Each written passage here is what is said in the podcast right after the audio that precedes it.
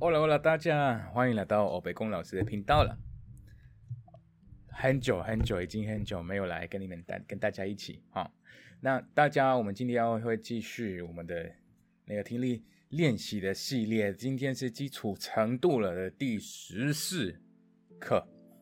OK，那欢迎大家来多听我们这前面的 Podcast。来，我们今天的内容，我们就要讲一些 BL 跟 BL 的差别。那这当然是在发音上了。那我们在 be ele，那通常我就遇到了很多学生都会有这个问题了。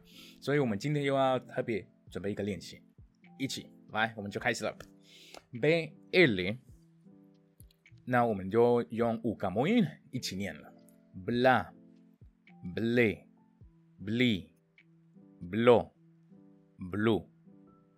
你们要听清楚咯，因为这跟英文有一点像，那个 l l，好，反正我的英文不标准，就是，但是有一点像，有一点像。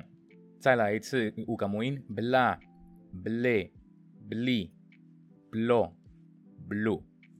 OK，那再来，那我们就会用第一个，我们会用讲话说话，hablar hablar hablar。第二次，第二个字。oblea，oblea，下一个，mueble mueble，mueble，再来 blanco，blanco，blanco，再来 bloque，bloque，bloque。现在我们要用 be ere，ere 不比较不一样了，会有一点比较难分辨的，我们就五个母音开始。bra, bre, bri, bro, bru。再来，再一次哦，bra, bre, bri, bro, bru。